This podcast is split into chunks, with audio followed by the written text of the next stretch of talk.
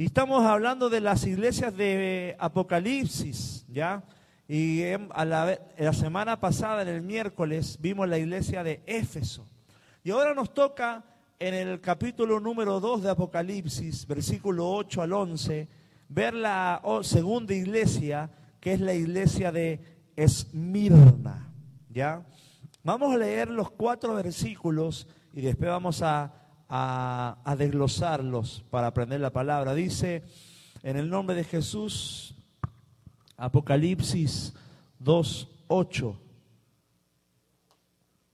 y escribe al ángel de la iglesia en Esmirna, el primero y el postrero, el que estuvo muerto y vivió, dice esto. Yo conozco tus obras y tu tribulación y tu pobreza, pero tú eres rico. Y la blasfemia de los que dicen ser judíos y no lo son, sino sinagoga de Satanás. No temas en nada lo que vas a padecer He aquí el diablo echará algunos de vosotros en la cárcel para que seáis probados y tendréis tribulaciones, tribulación por diez días. Sé fiel hasta la muerte y yo te daré la corona de la vida. El que tiene oído, oiga lo que el Espíritu dice a las iglesias. El que venciere no sufrirá daño de la segunda muerte. Amén. Oramos por esta palabra. Señor, gracias por este tiempo. Gracias por cada persona que ha llegado a este lugar. Ayúdanos, Señor, a entender el mensaje hacia la iglesia de Esmirna, poder, podernos, Señor, aplicar a nuestra realidad y poder, Señor, adquirir sabiduría, principios espirituales para poder agradarte más, Señor. En el nombre de Jesús. Amén. Bueno, hermanos, Esmirna es una de las siete iglesias que habla Apocalipsis, pero es la segunda que es buena. Las demás, el Señor manda una exhortación como Efeso, le dice arrepiéntete, pero acabamos de ver que Esmirna, el Señor Jesucristo, el Espíritu de Dios, no le manda ninguna queja. O sea, es una iglesia de diez. Amén. Entonces vemos que el Señor no solamente confronta, sino que también felicita la labor de la iglesia. Y Esmirna, la Esmirna es conocida como la iglesia atribulada, la que sufre.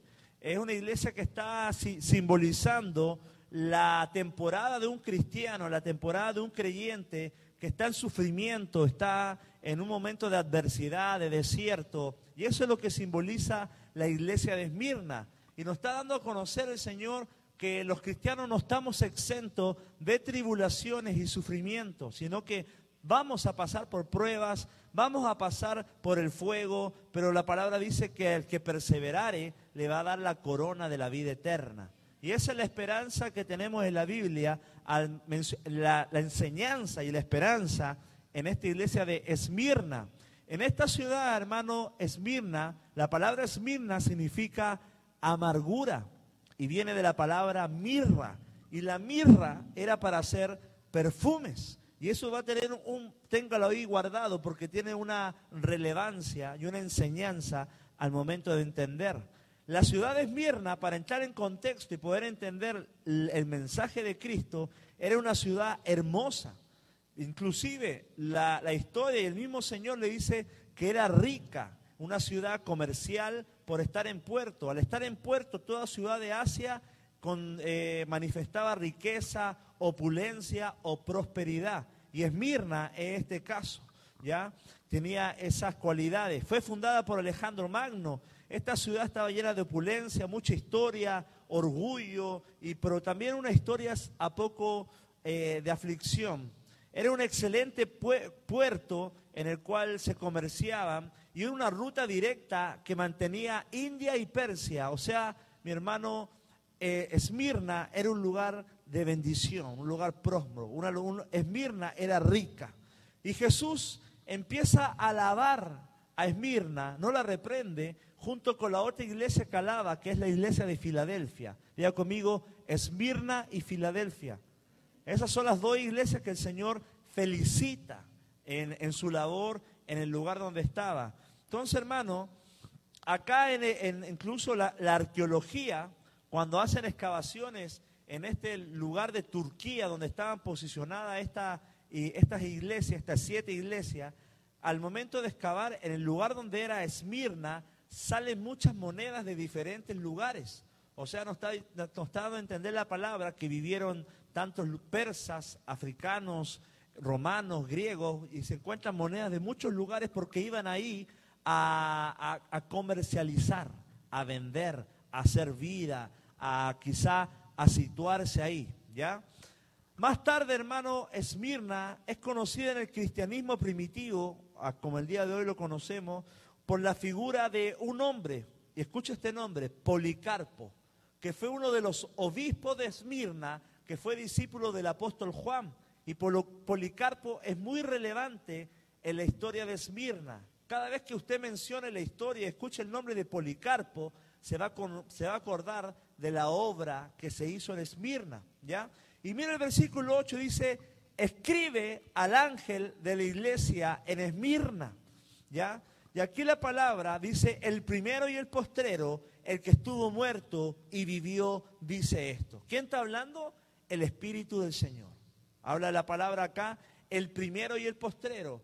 Pero es interesante que él no menciona frases por decirla, porque acá está diciendo, yo soy el que soy, soy el alfa y el omega, porque en Esmirna, hermano, al igual que todas las iglesias de Asia, la, la posición mayor, la deidad a la cual se le daba tributo y todo, era César. Pero acá dice Jesucristo, yo soy el primero y el postrero. O sea, en otras palabras está diciendo, yo estoy sobre César. Y esa seguridad le está dando a la iglesia que había una autoridad mayor al imperio romano, que era el imperio del Espíritu, de Dios, el reino de los cielos. ¿ya? Y también menciona algo muy relevante. Cuando dice el primero y el postero, Jesús es más que César, pero también dice, el que estuvo muerto y vivió, dice esto. Obviamente que nosotros sabemos quién es, Jesucristo. Pero cuando entendemos la historia de Esmirna, 400 años antes de Cristo, ellos sufrieron un ataque muy brutal de parte de unos enemigos de alrededor, a tal punto que no dejaron ninguna casa parada, fue un desastre total. O sea, hubo un momento en esa ciudad que murió, estuvo casi desfallecida, muerta, pero vivió. O sea, el Señor cuando le menciona el que estuvo muerto pero vivió, le está diciendo, Esmirna, yo pasé por lo mismo que tú. Me tuve que resucitar de las cenizas. El, Jesús, el Señor Jesús se hace eh, eh, entender, yo entiendo la condición por la cual ustedes pasaron. Yo conozco tu historia porque yo también me hice hombre, morí y resucité al tercer día. Y eso es lo maravilloso del Señor, que Él entiende cada una de las situaciones que nosotros hemos vivido y nos da esos ejemplos. El que estuvo muerto y vivió. No es solamente por su resurrección, es porque Esmirna pasó un momento en el cual quedó todo abajo con una guerra, pero volvió a levantarse y volvió a ser tan próspera como la, la historia lo menciona. Amén. Murió y vivió. Cuando dice murió y vivió, también Jesús le da esperanza de la eternidad a Esmirna. ¿Por qué? Porque había muchas bajas en ese tiempo. El imperio romano estaba eh, presionando, colapsando, aturdiendo a Esmirna, pero acá el Señor está diciendo el que murió y vivió. Independiente de lo que los hermanos de Esmirna vivían, el Señor le está diciendo, así como resucité y padecí sufrimientos, oposición, Ustedes lo están viviendo hoy en día, pero también van a resucitar en la segunda venida con Cristo. O sea, el Señor le está dando esperanza a esa iglesia, que sigan plantados, prevaleciendo en el Señor Jesús. Y dice, escribe al ángel de la iglesia de Esmirna. Y eso lo mencioné la vez pasada. Cuando se refiere al ángel, le está hablando, escribe al pastor de la iglesia de Esmirna. La palabra ángel es mensajero al, que está liderando la iglesia de Esmirna. Es un pastor, hermano, que está trabajando en un lugar de tribulación. Y mi respeto para ese pastor, porque tenía que sostener los corazones de los hermanos de Esmirna que sufrían oposición por el imperio romano. Ser cristiano en Esmirna, hermano, era que te iban a hacer la vida imposible. Si tú ibas a, pedir trabajo y te decían, ese es cristiano, posiblemente te cerraban las puertas. Si tenías un negocio, el imperio romano iba a hacer lo posible por saturarte de impuestos, elevarte la renta o algo. ¿Por qué, hermano? Porque en ese lugar los cristianos estaban sufriendo oposición. Y el trabajo que estaba haciendo el pastor de Esmirna era un trabajo muy del alma, muy de fe, muy de hacer permanecer a la gente. Y lo más difícil, hermano, es pastorear a gente en tribulación. Pastorear gente en el desierto. Pastorear gente con dolor y con necesidad, así como estamos todos acá. Y hermano, y el Señor acá felicita la pastor, la labor pastoral de ese gran pastor que estaba en Esmirna y la ayuda que tenía de Policarpo, que era obispo de Esmirna. O sea, hermano, el ministerio no es color de rosas. ¿Cuánto dicen amén? Acá este, este pastor la estaba sufriendo, independiente, hermano, que estemos en Tierra Blanca, cualquier pastor tiene que liderar a un pueblo que está en tribulación, en problema financiero, emocional, de todos lugares. Y es, tenemos que destacar la labor pastoral y honrarla. ¿Cuánto dicen amén? Yo no sé usted, ¿cuánto les gustaría ir a servir a Esmirna? Hermano, me dice amén, gloria a Dios. Pero hermano, si tú preguntabas en esa época, así como te lo mencioné, yo, a Esmirna, ah, no podré ir a otro lado mejor porque ahí ser cristiano está difícil. Era como mandar a un cristiano a Irak, posiblemente te decapitaban. Posiblemente iba a, a, morir espiritualmente, porque la situación, la oposición era difícil, hermano. En el ministerio, hermano, hay dolor muchas veces, hay necesidad, hay rechazo, hay traición. Pero mi hermano Jesús entiende y anima a este ángel, a este pastor, a seguir en la obra. Y asimismo a cada uno de nosotros nos anima a prevalecer siguiendo la obediencia a nuestro Señor Jesús. Entonces, hermano, acá el Señor no, lidia conmigo liderazgo. El Señor Jesús está liderando no solamente a los líderes. El, Espíritu de, Jesús está liderando, está diciendo que debemos eh, animar a nuestros líderes. Y los líderes debemos animar a los que ministramos. Amén debemos estar mutuamente animándonos los unos a los otros. El Señor acá está animando. ¿Por qué? Porque sabe y entiende que el, el lugar es un lugar complejo. Y no hay tiempo, hermano, para andar en divisiones, en problemas, en trifulcas, en blasfemias, sino que todo tiempo tiene que ser usado para qué, día conmigo, animar bendecir. El Señor aprovecha este, esta ocasión para bendecir y animar. Yo no sé usted, pero yo quiero tener ese espíritu toda la vida. Que de mi boca pueda siempre animar a un líder, animar a un hermano, eh, exhortar, eh, levantar, impregnar de fe por la labor que está haciendo. Decirle a alguien, estás bien en tu trabajo, sigue luchando, sigue permaneciendo, porque ese es el espíritu del Señor. Ese es el espíritu de la iglesia. El espíritu del mundo es robarte la fe, robarte la esperanza, hacerte claudicar. Pero Jesús, a los que son obedientes, les da un palmazo y dice, sigue adelante. Y ese debe ser nuestro espíritu, no de religiosidad lanzando piedra, sino de felicitaciones, exhortando por lo bueno. Amén. El 9 dice, yo conozco tus obras. Me encanta cómo el Señor la iglesia de Esmirna se había logrado mantener activa a pesar de la oposición. A pesar de lo que vivían, a pesar de la tribulación, a pesar de lo que el imperio romano le, estaba eh, acechando, ellos se lograron mantener activos. El Señor dice, yo conozco tus obras. No se escondieron en cuatro murallas, sino que dijeron, si hay oposición, es que estamos haciendo las cosas bien. Y donde hay mucha tiniebla, tiene que resplandecer una luz. ¿Y qué mejor luz que la luz de Esmirna en el lugar de tiniebla? ¿Qué mejor luz tu vida en, tu casa? ¿Qué mejor luz que tu vida en tu trabajo? ¿Qué mejor luz que tú acá en la iglesia? Amén. Entonces, hermano, él le dice, conozco tus obras. En otras palabras, sé que estás atribulado. Y capaz que para cada uno de nosotros, sé que estás en tribulación. Sé que estás cansada mentalmente. Sé que estás cansado emocionalmente. Conozco tu sobra. Conozco tu doble milla. Conozco tus pensamientos. Conozco tu estrés. Pero el Señor dice, yo conozco. Y cuando Él conoce, es que Él quiere obrar. Amén. Ser cristiano, hermano, en Esmirna significaba que ibas posiblemente a perder todo por causa del Evangelio. Porque era cargar la cruz de Cristo. Mi hermano, y la obra cuando dice, conozco tus obras, es que la obra de la plantación de la iglesia de Esmirna estaba de alguna u otra forma prosperando, avanzando. Los hermanos estaban evangelizando, estaban siendo luz en ese lugar. Y el Señor ve todo lo que hacemos para Él. Ve cuando predicamos, ve cuando oramos, ve cuando ayunamos, ve cuando asistimos, ve cuando estamos con las manos en alto, cuando no tenemos fuerzas.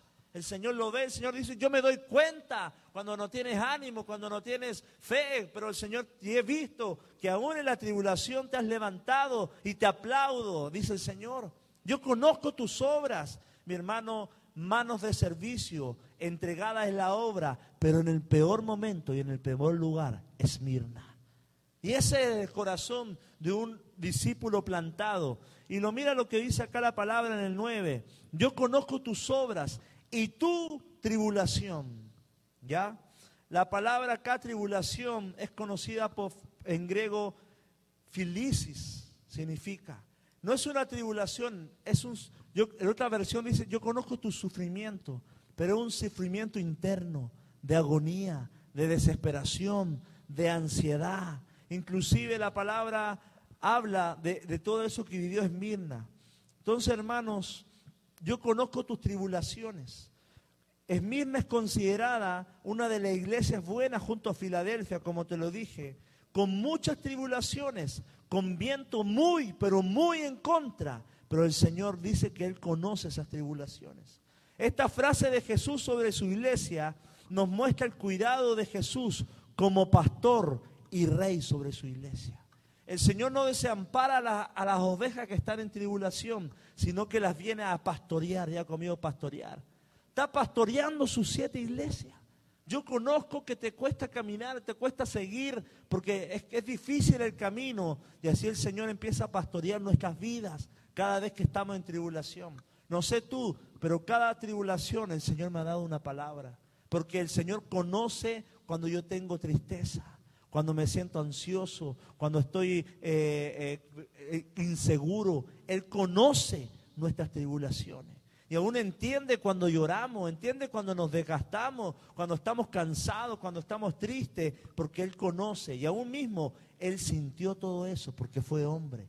Él fue semejante a hombre, pero pudo salir adelante porque el Espíritu Santo, como dice el apóstol Pablo, este cuerpo exterior se va a desgastar pero el hombre interior se renueva día a día. Entonces, mi hermano, cada vez que tú estés en tribulación, y estoy seguro que muchas, como Esmirna, tienes que pedirle fuerza al Espíritu Santo. Está bien que te tomes la centrum, que te, que te vitaminices tu cuerpo, porque es cuerpo, el templo del Espíritu Santo, pero lo que principal es mantener sano tu espíritu, tu alma y tu cuerpo, para salir victorioso en, la realidad, en esa tribulación que tú tienes. Mira lo que dice la palabra.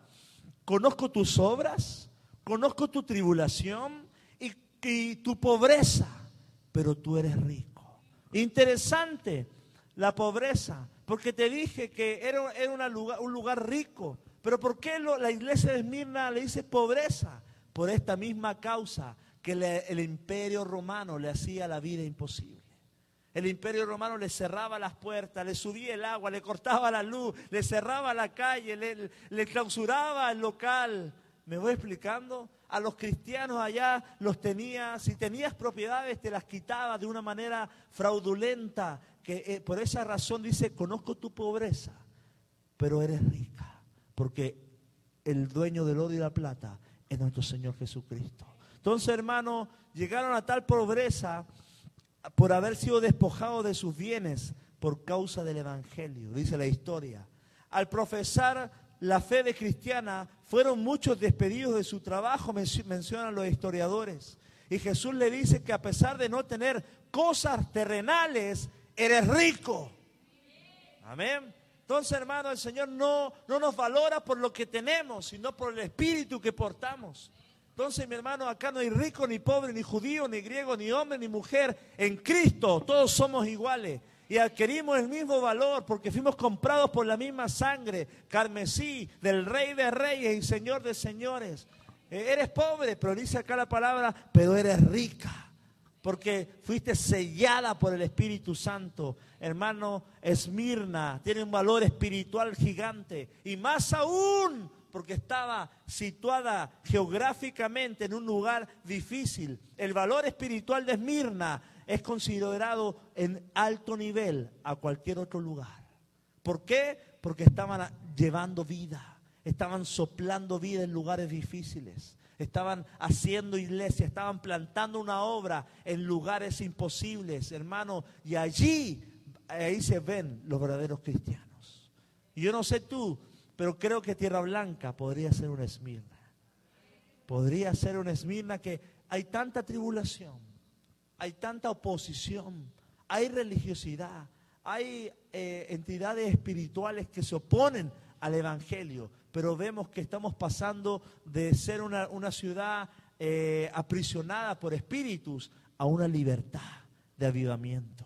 Amén. Está el espíritu del Señor sobre la ciudad, cayendo libertad, hermano. Esmirna tenía mucha riqueza material, pero escuche esto, pero pobreza espiritual. Y nos da una enseñanza, hermano, que Dios valora el valor de tu espíritu, no el valor de tu chequera no el valor de tu cuenta. Puede ser rico materialmente, pero pobre espiritualmente. Y acá, hermano, Esmirna era pobre materialmente, pero era rica espiritualmente. Y eso es lo que Dios anda checando y buscando de iglesias. Que quizá no tengamos todo, pero que tengamos riqueza espiritual. Que el Espíritu Santo habite, se mueva, capacite, llene, instruye, cambie y se mueva el Espíritu del Señor. Podemos ser pobres, pero hermanos, ricos espiritualmente, en el nombre de Jesús. Hay lugares que son ricos, hermanos. Una ciudad rica es, por ejemplo, Las Vegas, Nevada. Pero usted sabe cómo se llama Las Vegas, Nevada. La ciudad del pecado. Es rica materialmente, pero pésima y pobre espiritualmente.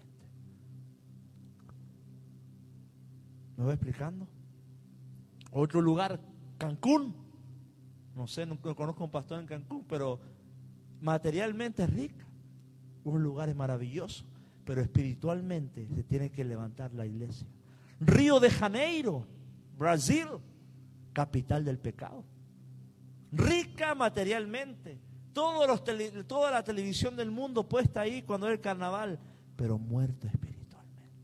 Que no pase eso nunca en nuestra ciudad. Se tiene que levantar una iglesia que extermine, que eche toda hueste de maldad, que se pare con autoridad diciendo esta ciudad le pertenece a Cristo.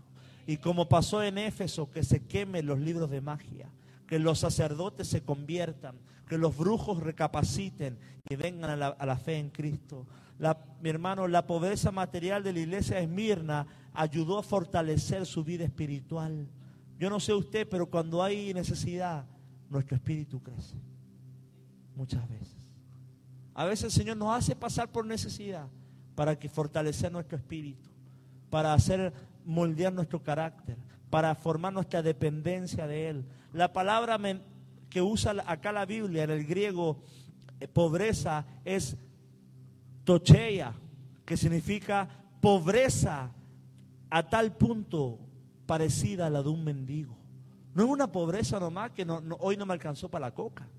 A tal punto la de un mendigo. O sea, la iglesia de Esmirna está viviendo una pobreza extrema por causa del Evangelio. Mi hermano, y acá también la palabra dice, y la blasfemia de los que dicen ser judíos y no lo son, sino sinagoga de Satanás. Diga conmigo cosas fuertes. Porque, hermanos, venimos de la, del Israel espiritual, pertenecemos a Israel de Dios, pero acá habían judaizantes que se oponían al cristianismo y ellos coludidos con el imperio romano, porque ellos no podían tocarlos, mandaban a, oprimir a las iglesias. No era el imperio romano solamente, sino que detrás estaban los judaizantes queriendo opacar y disminuir al cristianismo. Y esta, acá hay una aplicación muy buena, porque muchas veces ellos eran los hermanos en Cristo. De ahí viene nuestro Señor Jesucristo. ¿Y cuántas veces los problemas no son con el paganismo, son con nuestras mismas familiares? ¿Sí me voy explicando? Los problemas no son de afuera. Acá Esmirna no tiene problema con huestes de maldad afuera, sí, hay ambiente espiritual. Pero dice acá la palabra, los que se dicen ser judíos y no lo son. Ojo, y la, la palabra la está escribiendo Juan, que es judío. Wow, tremenda palabra. O sea, acá, los que dicen ser judíos le está diciendo, yo no estoy en contra de nadie, los judíos está diciendo Juan, pero si ustedes entendieran la revelación del Evangelio, no actuarían como lo están haciendo, porque el Evangelio se está extendiendo. Y mi hermano, nunca debemos ser piedra de tropiezo para que el Evangelio avance. Amén. Muchas veces los que, los que dicen ser judíos, podríamos decir, son religiosos sin Dios, cristianos sin Cristo. Amén. Y que nunca pasa eso en nuestras vidas, hermano. Ahí ellas eran casi algo, venían de la misma simiente. Y nunca tuvo uno hermano, lo hagas caer o lo hagas eh, blasfemiar o hacer pecar o caer en tentación. ¿Sí me voy explicando? Amén. Versículo 9 dice la palabra, bueno, ese ya lo leí. La iglesia de Esmirna había sufrido tribulaciones que parece que en su caso habían venido de parte de los judíos. Entonces, hermanos, tenemos que recapacitar. Y mira lo que dice el versículo 10. No temas en nada lo que vas a padecer. ¡Wow! Diga conmigo, malas pero buenas. no temas pero nada lo que vas a padecer. Nadie quiere un profeta así. Oye, vengo a dar una palabra. No temas lo que vas a padecer. Son malas pero buenas. El Señor le está anteponiendo que viene un tiempo difícil, pero hermano, le está diciendo no temas. No temas en nada lo que vas a padecer. Le está diciendo prepárate, afírmate y búscame. No temas en nada porque viene padecimiento, viene oposición. Si tú quieres ministerio, si tú quieres servir, prepárate, afírmate y búscalo. Porque mi hermano, el diablo anda como león rugiente. Tiene estrategia, tiene metodología y tenemos que pedir, Señor, fuerzas del Señor. Mi hermano, la, la tribulación, el Señor está diciendo, la tribulación iba a aumentar más en Esmirna.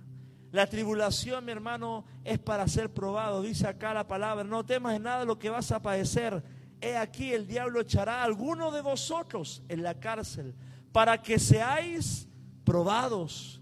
Wow, mi hermano, la tribulación para ser probados, el fuego para probar nuestras convicciones, para probar nuestra mentalidad en Cristo, para probar nuestra fortaleza.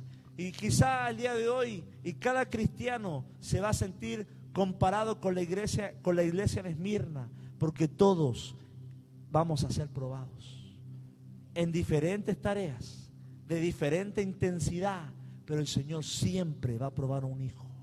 Lo va a hacer pasar por el fuego, lo va a hacer pasar por la paciencia, lo va a hacer, hacer pasar por la generosidad, por el desprendimiento, por el, por el cortar los puertos y, desalojar cosas en su vida, mi hermano, porque la tribulación hace que el cristiano madure. Gloria a Dios por la tribulación. Porque la tribulación trae raíces. La tribulación trae eh, firmeza, trae corazón leal, trae corazón fuerte. Y hermano, yo he visto y vemos cristianos padeciendo ataques, atravesando valles, pero no triunfando. Y yo quiero el día de hoy darte ánimo y fuerza, que la tribulación salgas aprobado de ella, con una bandera de victoria y pedirle al Señor fuerza porque lo más posible es que nosotros no podamos, pero con la fuerza del Señor podamos salir adelante. Dice la palabra, seréis probado. Mi hermano, no todos tienen el mismo examen de parte de Dios. La palabra es mirna, quiere decir mirra. Y la mirra era usada para un perfume, mi hermano. Y para que el perfume sea perfume, la flor tiene que ser machacada, tiene que ser apretada tiene que ser comprimida, tiene que ser eh, metida de, en, el, ¿cómo se dice? El molcajete, ahí, el machete, tiene que ser molida para que salga perfume. Y así cada una de nuestras vidas, en más de alguna ocasión, con un desierto, con una temporada, con una tribulación, hemos sido molidos. ¿Para qué? Para que salga perfume de alabanza. Para que salga, para que el Señor mostrarnos lo mejor. Y también el Señor, ese perfume, cuando se hace el perfume y el fuego, es, para sacar lo malo y separarlo de lo bueno. Separar el trigo de la cizaña o, echar el trillar, echar el trigo arriba y que el viento, que es la tribulación, se lleve la paja. El Señor estaba haciendo eso con Esmirna. Y el Señor hace eso continuamente con su iglesia, con nuestras vidas, con cada persona que dice, Señor, amo y curios, amo y dueño de mi vida.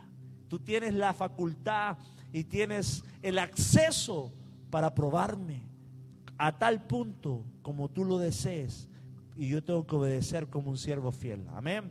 Mi hermano, Dios nos está preparando porque cuando Dios te pasa por pruebas es que te está preparando para servirle con corazones sanos y limpios. La tribulación va, a sacar de ti limpieza. Te vas a, vas a salir con un corazón limpio, con un corazón sano para impartir sanidad, libertad, gracia no juzgar. Diga conmigo amén. Y te está preparando de alguna forma para ir al cielo, porque en el cielo no va a entrar nada, nada que no es genuino. Wow. Como el Señor prueba en la tribulación lo genuino y lo que no es genuino.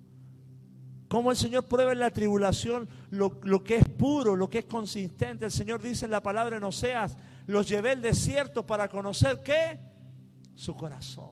Aún en el Antiguo Testamento, toda la Biblia, Dios lleva la tribulación para probar el corazón. Mi hermano, las, pruebas ponen al descubierto si nuestra fe es genuina o no. Wow. Y así mismo dice la palabra en Santiago 1:4. Así que dejen que crezca.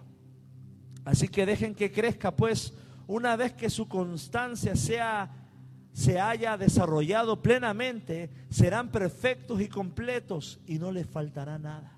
O sea, el Señor está diciendo, déjense moldear, déjense pasar por el fuego, porque una vez que se complete la obra, serán perfectos y completos y no les faltará nada. En Santiago 1.4. Aleluya. No sé usted, pero yo quiero que no me falta nada. Quiero estar capacitado para la obra. Quiero estar adiestrado. Quiero tener las armas del Espíritu para fluir y para bendecir a toda persona en el nombre de Jesús. Dice la palabra, para que seáis probados y tendréis tribulación por diez días. Qué interesante la Biblia. Diez días. Recordemos que es un libro apocalíptico. Diez días no son literales, es un estimativo. Pero si son diez días, quiere decir que la tribulación tiene un inicio y tiene un fin. O sea, no está diciendo es un lapso. No sabemos si son 10 días literales, pero de sí por sí va, tiene un comienzo y tiene un final. Y toda tribulación, mi hermano, aunque pase por el pase, por el valle de la sombra y la muerte, es de paso. Y si usted quiere quedarse ahí es cosa suya. 40 años, 20 años, un año, qué sé yo, pero son temporadas. Dependen de tu madurez. Dependen de tu capacidad de ver a Dios, de seguir la luz, de seguir el llamado, de, ser obedientes Amén. El Señor le dijo a Simón Pedro, he aquí Satanás te ha pedido para zarandearnos como el trigo, ¿se acuerda? El Señor te ha pedido para probarte. Lo mismo le dijo a Job y Jehová dijo a Satanás, he aquí, Él está en tu mano, más guarda tu vida, Dios conmigo, guarda mi vida. En la tribulación Dios está también y está guardando tu vida. Está, está perseverando tu corazón, está agrandando, ensanchando tu esperanza, tu visión, tu fe. Entonces, hermanos, es tiempo de avanzar y obedecer al Señor, porque la prueba es momentánea, no es eterna. Amén. Dice la palabra, lo último, sé fiel hasta la muerte y yo te daré la corona de vida, de la vida, dice la palabra. Wow, me encanta ese versículo. Porque la palabra corona hay dos términos para corona. diadema y estéfano. La diadema era una corona tipo con flores, así nomás. Pero acá en el griego lo que, la, la palabra corona es corona estéfanos en el griego. Y el Señor es muy sagaz y muy pedagógico al momento de enseñar. Te daré la corona. Y en ese tiempo, en el contexto histórico, la corona era símbolo de victoria. Porque sabía que en ese lugar estaban los Juegos Olímpicos. Y la palabra estéfano quiere decir victorioso. No solo, el Señor está diciendo, no solamente te daré una coronita así de, juguete, te daré estéfano, una, una corona de victoria y de más que vencedor, porque no tuviste que pelear, yo peleé la guerra por ti. Mire la esperanza, la profecía que le da el Señor a la iglesia de Esmirna, una corona que es de, de, vencedor. Y esa misma corona, hermano, está para cada uno de nosotros que persevere, que siga fiel, que se mantenga firme hasta ver al Señor cara a cara. Gloria a Dios, mi hermano. El que tiene oído, oiga lo que el Espíritu dice a las iglesias. El que venciere no sufrirá daño alguno de la segunda muerte. Póngase de pie. Vamos a orar al Señor. Primera muerte, cuando partimos de la vida y este cuerpo terrenal duerme con el Señor. Segunda muerte, cuando somos todos presentados delante del tribunal de Cristo y algunos van a morir por segunda vez si no permanecieron fieles o no recibieron al Señor Jesús como su Señor y Salvador. Pero acá el, Señor le está diciendo, no sufrirá daño de la segunda muerte. O sea, a ti y a mí nos va a tocar una sola muerte. Y cuando estemos en las filas, no va a haber muerte, va a haber vida eterna. Por permanecer, por resistir tribulación, por, por, por haber estado fiel al Señor. Y Policarpo, empecé con Policarpo y quiero terminar con Policarpo. Obispo de Esmirna, acechanzas en Esmirna. Eh, el, imperio romano ve el liderazgo que tenía, la unción que portaba, la gracia con la cual fluía. Y dijeron, dijeron hay que quemar a Policarpo. Y lo estudié más de alguna vez, he conocido esta historia, pero lo estudié más para ver si era verdad. Ponen a Policarpo en el centro de la, de la ciudad, lo iban a quemar, enciende los troncos, pero el fuego no lo consume, sino que se esparce para los lados. Y Policarpo estaba al medio. Wow. Parecido a quién? A Daniel. Porque el Señor, aún con sus ungidos, en tiempo de tribulación, es capaz de hacer milagros. Y no murió por el fuego. Y fue evidente que Policarpo, porque el fuego no lo consumió, todos dijeron, wow, estamos con un ungido, estamos con un hombre de Dios. Y yo no sé a ti, capaz que te han prendido fuego, pero el fuego no te ha quemado. Capaz que te has tan hundido en las aguas, pero las aguas no te han ahogado. Y la única forma que intentaron para ahogar a, para matar a Policarpo, a ver que el fuego no lo quemaba, es que le lanzaron una lanza y lo atravesó. Pero ¿por qué le hicieron eso? Porque le dijeron, reniega de tu Dios. Y Policarpo está la frase en internet. ¿Cómo voy a negar a mi Dios? Le he servido más de 80 años y me he visto beneficiado, he visto la gloria de Dios. Nunca voy a retroceder porque Él me ha dado todo y no voy, ni, aunque tú seas César, gobernador, Herodiano, seas quien sea, no voy a negar a mi Dios acá en la tierra porque Él tiene una recompensa en el cielo. Y estoy seguro que en las calles de oro vamos a ver ese varón y le voy a preguntar cómo estuvo esa movida cuando estabas ahí en el medio del fuego, qué se sentía cuando todos vieron que el fuego no te quemó y vamos a ver exaltando al Señor. Ahí levanta tus manos y adora al Señor. Gracias Señor. Padre, te damos la gloria. Gracias Padre, porque queremos Señor y sabemos que en este mundo hay tribulación, pero tú has vencido al mundo Señor que tú das bandera de victoria, tú coronas, Señor, a tus hijos de favor, tú renuevas la fuerza de cada persona, Padre, tú das aliento al cansado, Señor, tú haces correr, Señor, a las personas que están en debilidad, a los que están enfermos, tú les das palabras de sanidad, el Señor felicita tu labor, el Señor felicita tu obra, el Señor felicita tu permanencia, el Señor felicita tu, tu fidelidad como Esmirna, el Señor te ha probado como perfume, ha sido machacado pero ha salido un olor fragante. Han llegado oraciones como perfume delante de la presencia. Y el Señor te coronará, te dará corona Estéfano, corona de victoria, corona de vencedor, porque prevaleciste, te sosteniste, aun cuando tus rodillas no daban más, aun cuando tu corazón quería llorar, porque la palabra dice que sufrió Esmirna y era un sufrimiento de agonía, de estrés, de palpitaciones rápidas, de cansancio del alma, de desgaste de la mente y aún en lo físico cansado, el Señor renovó su fuerza, le daba palabra profética diciendo, será una temporada, será un momento. Y hermano, así mismo será con tu familia, con tu trabajo, con tu finanza, con todo lo que estás pasando, tribulación. Porque dice la palabra que el Señor no dejará caído al justo todo mucho tiempo, Señor. Tú nos levantarás, Señor Padre. Bendice, Señor, cada corazón en este lugar. Señor, impartimos fe en este miércoles de impulso para que, Señor, se vayan con una expectativa de que tú eres fiel, Señor. Padre, el ángel que hablas a la iglesia, Señor. Ayúdanos como casa de fe. Encuentras, encuéntranos hallados en tus labores en tus negocios, en el poder del Espíritu. Y aunque seamos pobres, Señor, materialmente, lo principal no es hacer tesoros en la tierra, sino tesoros en el cielo. Ayúdanos a ganar almas, ayúdanos a caminar en tus propósitos, ayúdanos a hacerte fiel hasta la muerte, Señor. Y sé que padecer por tu nombre, Padre, heme aquí, Señor. Padre bendito, líbranos del Señor. Aleja toda hueste de maldad, toda oposición, toda entidad espiritual, geográfica sobre esta ciudad. Declaramos Tierra Blanca libre por el poder del Espíritu de Dios. En el nombre de Jesús, di conmigo, amén. Dar un aplauso al Señor. Gloria a Dios. Amén.